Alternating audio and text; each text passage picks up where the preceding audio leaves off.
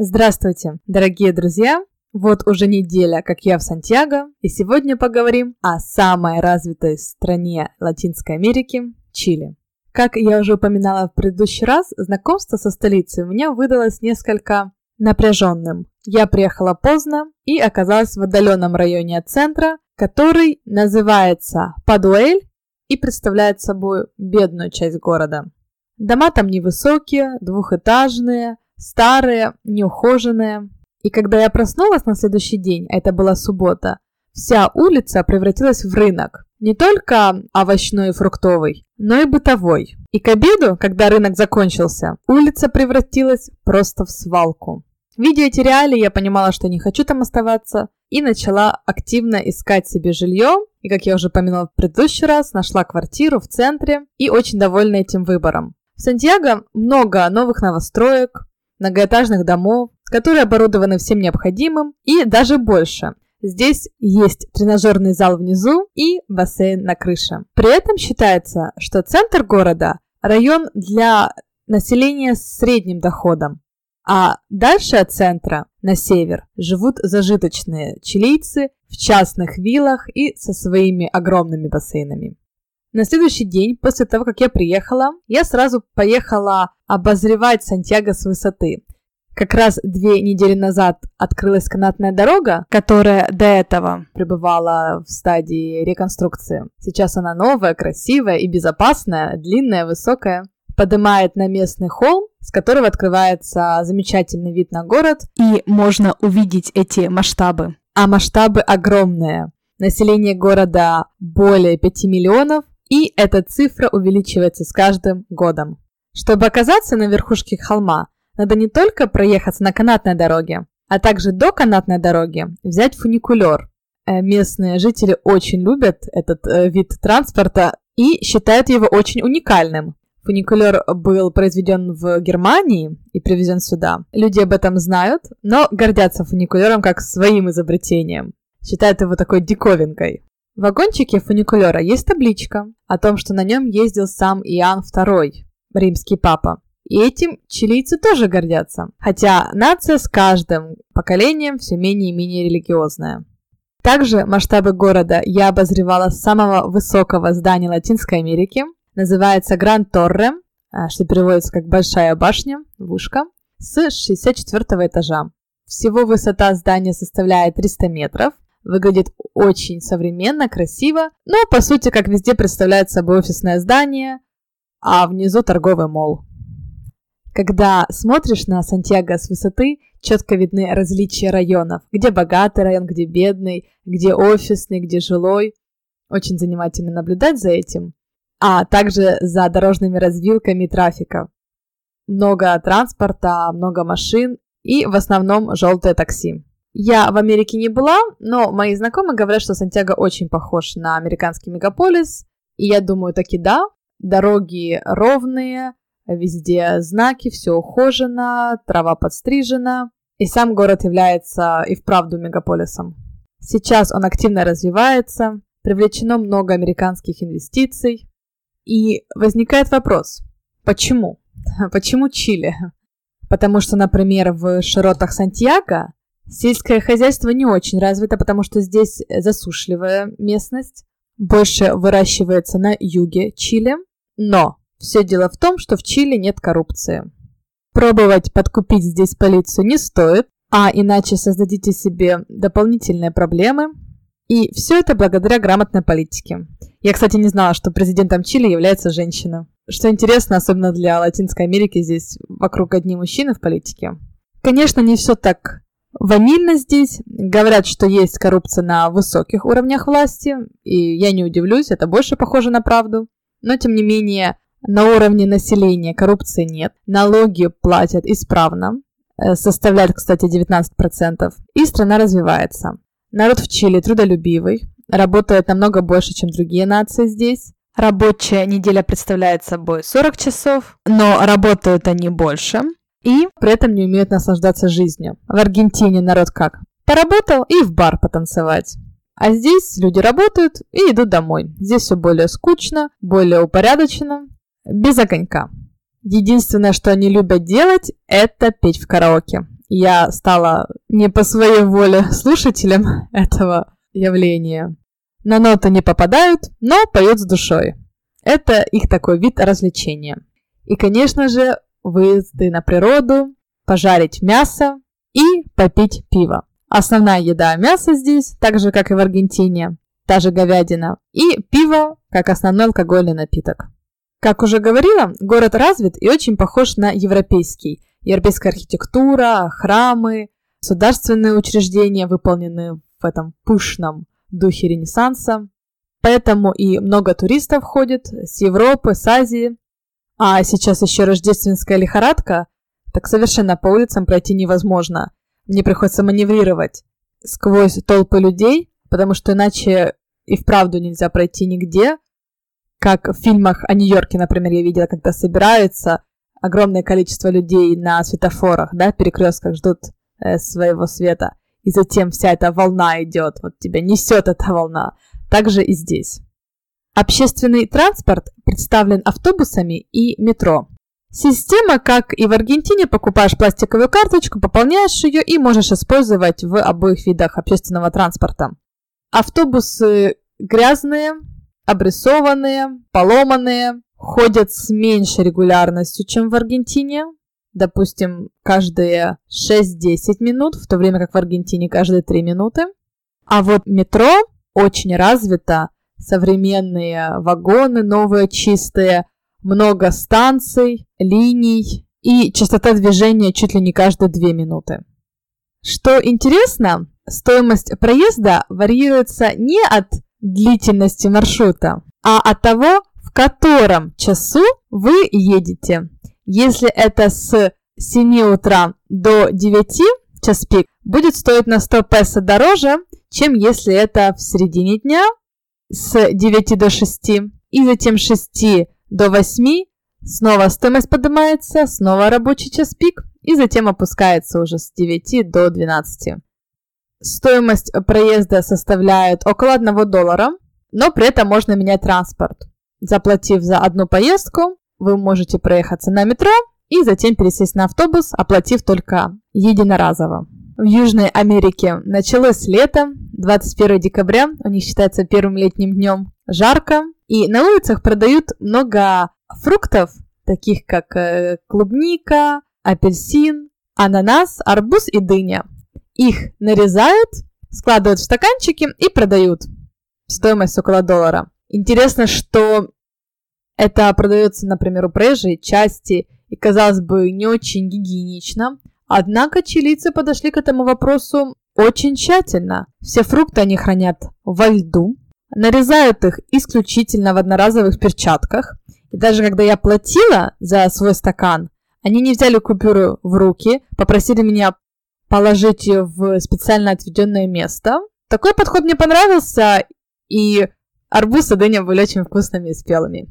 Но другая проблема, с которой я здесь столкнулась, это покупка непосредственно фруктов и овощей.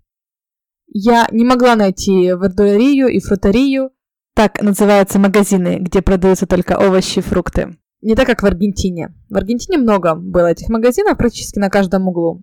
А здесь я ходила, обращала внимание и не могла найти. Есть киоски, типа наших лавочек, где продается всякая мелочь, батончики, сигареты и немного овощей, но они все, скажем так, низкого качества, не свежие. Это меня несколько обескуражило, потому что как раз сезон, сезон клубники, малины, ежевики, черники, всего здесь. я ничего не могла найти. В итоге оказалось, что единственное место, недалеко от меня, по крайней мере, это около метро, когда как стихийные продавцы приезжают, во время час пика, когда народ да, едет на работу или приезжает с работы, и продают со своих ферм личных э, клубнику, авокадо очень много, малину. То есть такой стихийный рынок. Отдельно магазинов нет.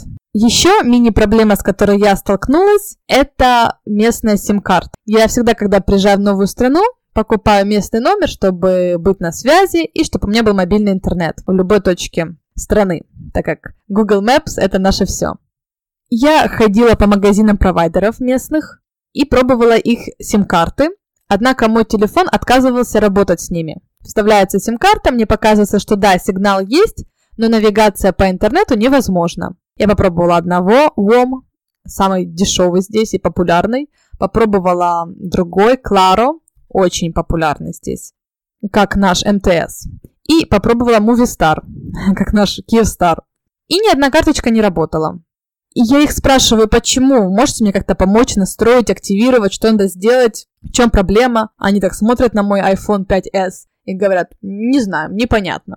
В итоге я позже познакомилась с одним русским здешним, который объяснил мне, что надо настраивать IPN, вводить отдельное название точки доступа, логин и пароль. Потому что проблема не в том, что мой телефон работает на каких-то других частотах, а в том, что я должна указать своему телефону, как и куда подключаться. Я попробовала с его карточкой, у него Virgin. Это американская компания, но здесь тоже имеет представительство. И когда я ввела точку доступа, у меня появился интернет. Я очень довольна этим. Пошла обратно к Movistar. Потому что Virgin для меня не вариант. Мне надо пакет с предоплатой, а не абонементской. А Virgin арендует вышки у Movistar, поэтому, по идее, все должно работать. Вставляю карточку Movistar и вижу, что у меня в настройках нет опции ввести точку доступа. Пропадает. То есть Movistar намеренно убирает эту опцию смены. Пришлось мне потратить около часа, чтобы самой сообразить, как мне это изменить. Я нашла специальный сайт приложения, которое меняет IPN, но работники Movistar, допустим, об этом не знают. Все пришлось выяснять самостоятельно.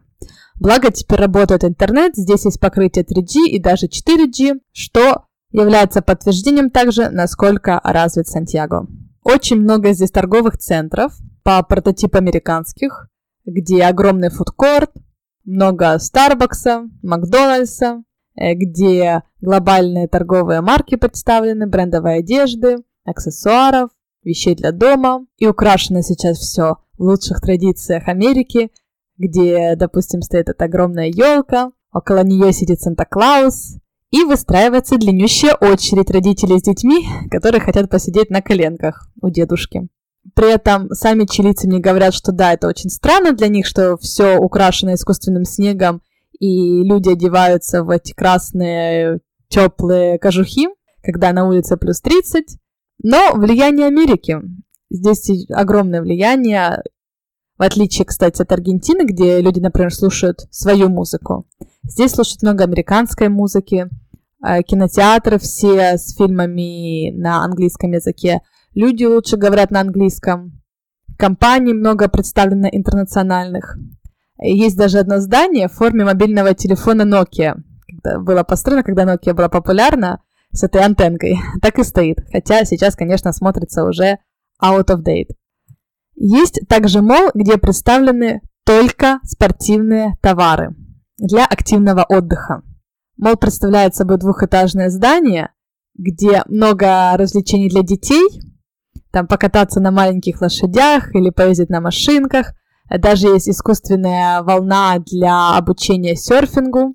И сами магазины очень интересные. Одно дело, да, магазин, где одни велосипеды, или магазин, где одни яхты, а были даже магазины, где одни ножи, например, для тех, кто идет в поход, или магазин, где все для верховой езды. Я такого никогда нигде не видела, но здесь это все популярно. И опять же, были толпы, толпы людей. Но, как и любой город, Сантьяго разноплановый. Есть районы бедные, есть хипстерские районы, назовем их так. Например, я купилась на одно название района Италия. Звучит красиво. Здесь, кстати, районы вот Бразиль, я живу в Сан-Диего, район Италия. Я поехала туда и обнаружила, что ничего связанного с Италией там нет. Ну, кроме пиццерий. Район хипстерский, немного заброшенный, хотя сейчас начинает э, обустраиваться, развиваться, потому что многие туристы туда едут. Посмотреть на граффити, посмотреть на интересные э, арт-объекты. Их немного, но видно, что народ старается как-то отличиться от других районов. И очень интересно, там популярны такие магазины, как мини-галерея. Стоит дом, заходишь, и целый коридор, где с разных сторон э, кафе, магазины, то есть такая вот галерея в каждом доме. В один из таких магазинчиков я зашла, у меня фишка, скажем так, очень люблю шоколад. И захожу в эти органические магазины, дабы найти качественный. И я нашла в одном из них стопроцентный шоколад, э, сделанный, как пишется, вручную в Чили со стевией. И там был продавец чернокожий э, с Центральной Америки. Я с ним начала говорить, а он на меня смотрит и «А вы не с Чили?» Я говорю, нет, но разве не слышишь там акцент или внешность? Не очень похожа на чилийцев. У них глаза такие покрупнее будут, круглые. Он говорит, да, да, вы не с Чили. И так прям, потому что вы не расистка. Я удивилась сразу, к такому выводу он пришел. Оказывается, чилийцы расисты. Я об этом узнала впоследствии и от самих э, жителей Сантьяго. Но этот чернокожий очень недоволен. Говорит, что другой бы покупатель мог бы и выйти, увидев, что продавец чернокожий. Начал мне говорить о Франции, о том, что во Франции много чернокожих. Видно, у него это больная тема. Хотя чернокожих здесь немного, но если они есть, то они работают э, на низкооплачиваемых работах. Это таки да. Тоже касается нации Латинской Америки, люди с Эквадора, э, с Перу, с Венесуэлы. Многие приезжают сюда в поисках лучшей жизни. Особенно венесуэлцы считаются самым э, бедным народом. У них сейчас э, напряженная ситуация в стране, так скажем, война, где люди убивают ежедневно. И они приезжают сюда и работают разнорабочими, прислугой за очень маленькую плату. Но народ очень приветливый. Вот я говорила с этими венесуэльцами, они кажутся очень добрыми и отзывчивыми. Также, кстати, насчет прислуги, здесь еще популярны филиппинцы. Тоже считаются дешевыми и англоговорящими. А в основном филиппинцы здесь прислуживают американцам, которых здесь немало. И, кстати, э, город настолько космополит и так много туристов, что я впервые за свои пять недель в Южной Америке услышала русскую речь. Две дамочки, туристки, в очереди на фуникулер общались. Мне было так странно, так ново, потому что, допустим, в Европе везде слышно русских, а здесь прям в диковинку. Меня тут спрашивают, э, как часто я говорю на русском языке, и я словила себе на мысли, что и вправду редко. Вот вам записываю аудиозапись, с родителями редко говорю, в основном английский и испанский. Хорошо, что здесь испанский очень понятный, произношение четкое, ясное, не испанское, потому что в испанском языке испанцы много thекают. Очень тяжело понять э, порой слова, а здесь четко. То есть, если испанец скажет Барселона, то здесь скажут тебе Барселона. Все понятно. На этом, друзья, с вами я прощаюсь. Сегодня Рождество, 24 декабря. Народ сходит с ума по еде и подаркам. Я приглашена на ужин в чилийскую семью, где будут представлены, как я поняла, все поколения этой семьи, бабушки, дедушки, дяди, тети, э, дети, племянники. Как, интересный опыт, посмотрим, чем отличается от э, других рождественских столов, за которыми я сидела. С праздниками и всего самого наилучшего!